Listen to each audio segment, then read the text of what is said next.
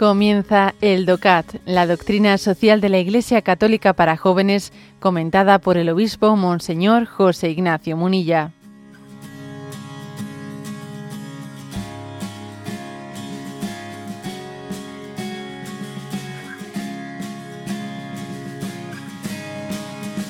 Punto 128, que dice, ¿qué sucede con los matrimonios que no pueden tener hijos? Y responde, en estos casos su matrimonio no tiene menos valor, pues la procreación no es la única finalidad del matrimonio. Su indisolubilidad y su valor de comunión permanecen más bien incluso cuando la vida conyugal no pueda llegar a ser perfeccionada con los hijos deseados con frecuencia con el mayor ardor. Dada esta situación, los esposos pueden también adoptar niños o ayudar, por ejemplo, a parientes o amigos en el cuidado de sus hijos. Un matrimonio puede ser igualmente fructífero si una pareja sin hijos abre su corazón a personas solitarias, si se, involucra socialmente o si vive la hospitalidad. Bueno, fijaros que el punto anterior, que el punto 127, habíamos dicho que podía ser, no, que es motivo de nulidad matrimonial el que pues eh, dos esposos se acerquen ¿no? al sacramento del matrimonio excluyendo excluyendo la, posibilidad de ser padres, o sea, teniendo una actitud interior de cerrarse a la posible transmisión de la vida.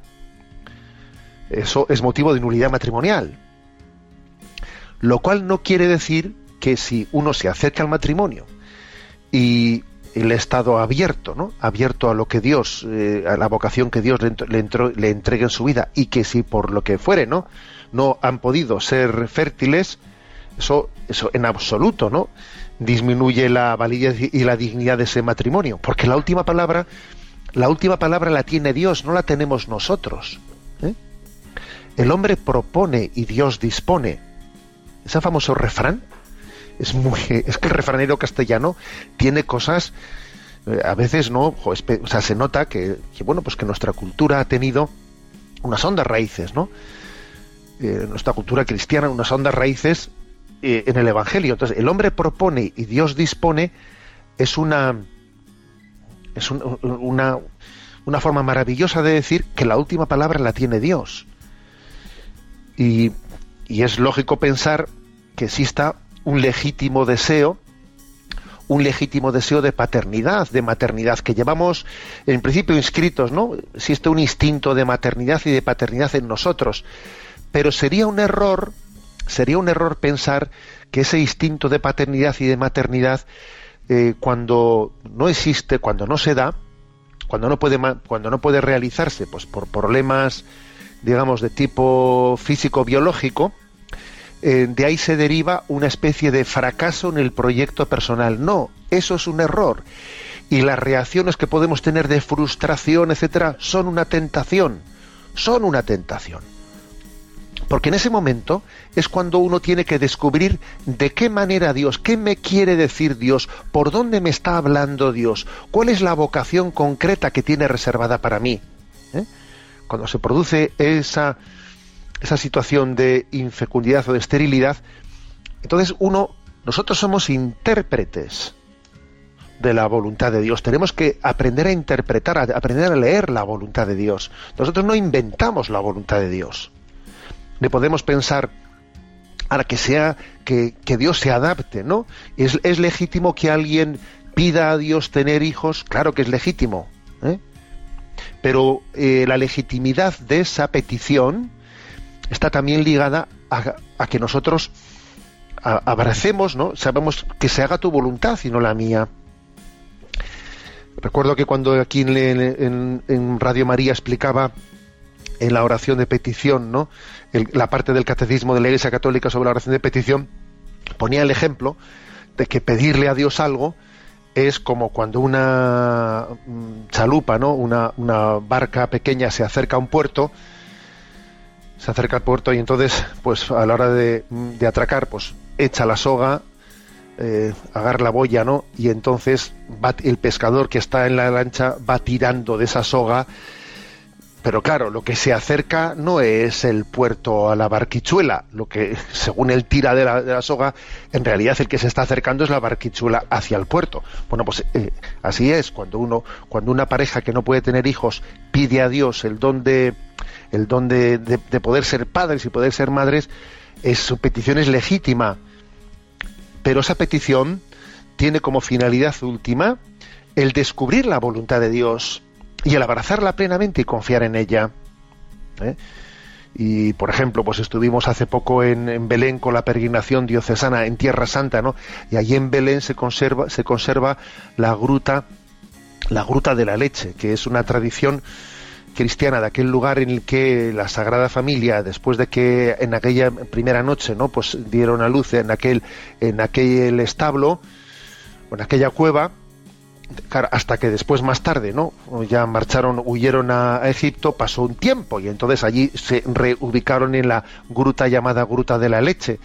Entonces allí se conserva la tradición de que era el lugar en el que María dio a mamar a su hijo durante un tiempo. Acordaros que un tiempo tuvo que pasar porque, porque tuvieron la presentación del niño en el templo a los 40 días. Luego, en esos par de meses o el tiempo que tardasen en huir a Egipto, en ese lugar en el que María dio de mamar a su hijo, y entonces en la tradición de los cristianos palestinos, las mujeres que tienen dificultad en tener familia, eh, suelen acercarse a, aquella, aquel lugar y hacen una novena, una novena a, a nuestra madre en la, gruta de la leche, ¿no? Que es una, pues una tradición preciosa. Bueno, y allí, por cierto, hay muchísimas fotos de niños eh, que han nacido después de esa novena. Todo eso es absolutamente legítimo. Y Jesús dijo, pedid y se os dará.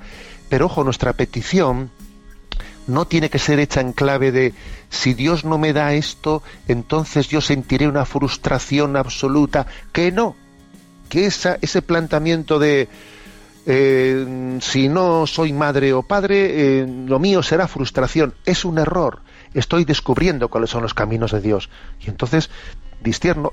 ¿Y, si Dios, ¿Y si Dios ha pensado en mí? Si Dios ha pensado en mí para un niño que no tiene padre y madre, no soy yo en definitiva el que tiene derecho a tener un padre, tener, a tener un hijo, sino que será un niño el que tiene derecho a tener un padre y una madre. ¿Eh? Los niños no son un derecho. ¿eh?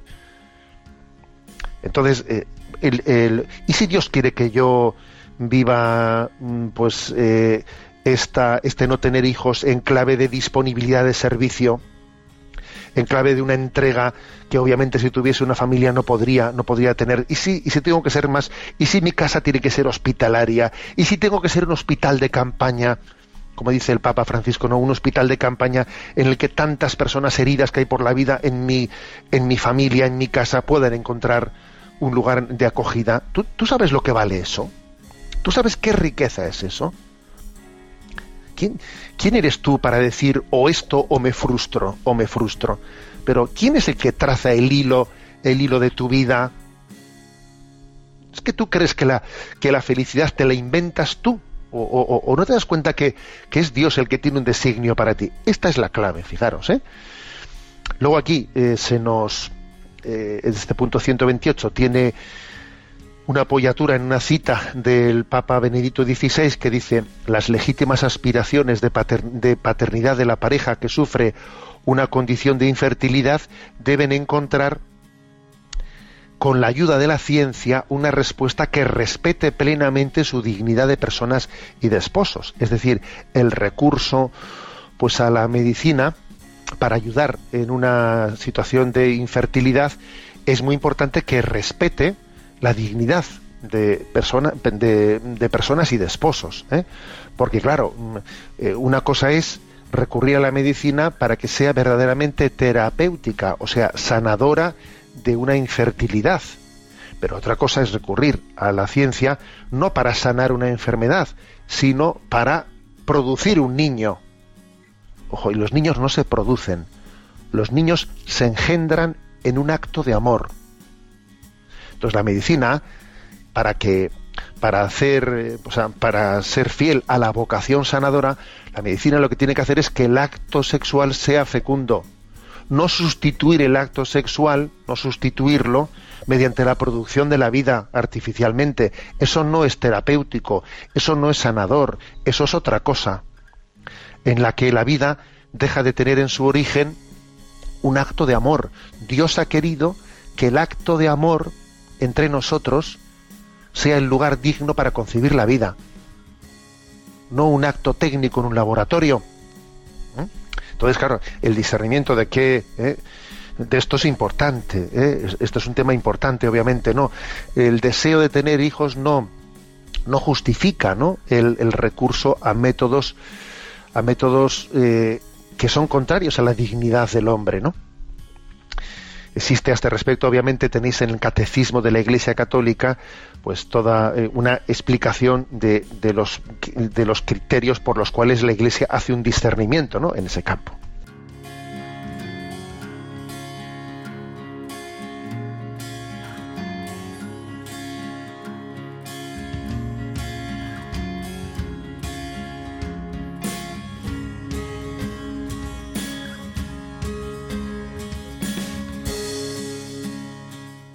Has escuchado el DOCAT, la doctrina social de la Iglesia Católica para jóvenes, comentada por el obispo Monseñor José Ignacio Munilla. Encuentra todos los audios en radiomaria.es.